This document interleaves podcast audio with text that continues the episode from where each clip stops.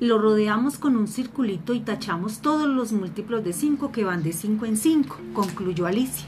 Exacto, la mitad de los múltiplos de 5 ya los habíamos tachado, son los terminados en 0, que son también múltiplos de 2. Sigamos.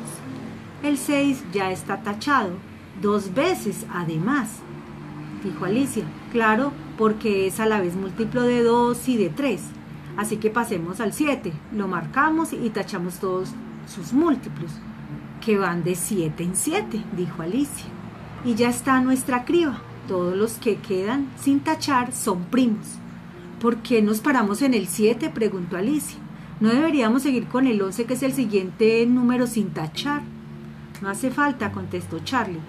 Como 100 es igual a 10 por 10, cualquier número menor de 100 que tenga 11 como divisor tendrá otro divisor menor de 10. Por lo tanto, los múltiplos de 11 ya los hemos tachado, 22, el 44, el 66 y el 88.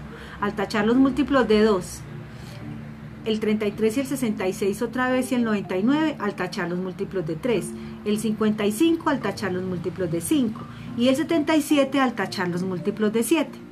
Bien, marquemos con un circulito los que se han salvado de la criba. Ahí tiene los 25 primeros números primos, los menores de 100. 2, 3, 5, 7, 11, 13, 17, 19, 23, 29, 31, 37, 41, 43, 47, 53, 59, 61, 67, 60, 71, 73, 79, 83, 89, 97. Ver imagen 1. Decías que no había ningún orden en los números primos, pero las líneas de las tachaduras son muy ordenadas, comentó Alicia.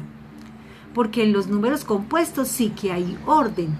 Podemos agruparlos según sean múltiplos de 2, de 3. Por cierto, esas líneas vienen a ser como una tabla de multiplicar. En las rayas verticales tiene las tablas del 2, del 5 y del 10.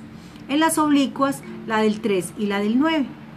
No me hables de la tabla de multiplicar, la detesto.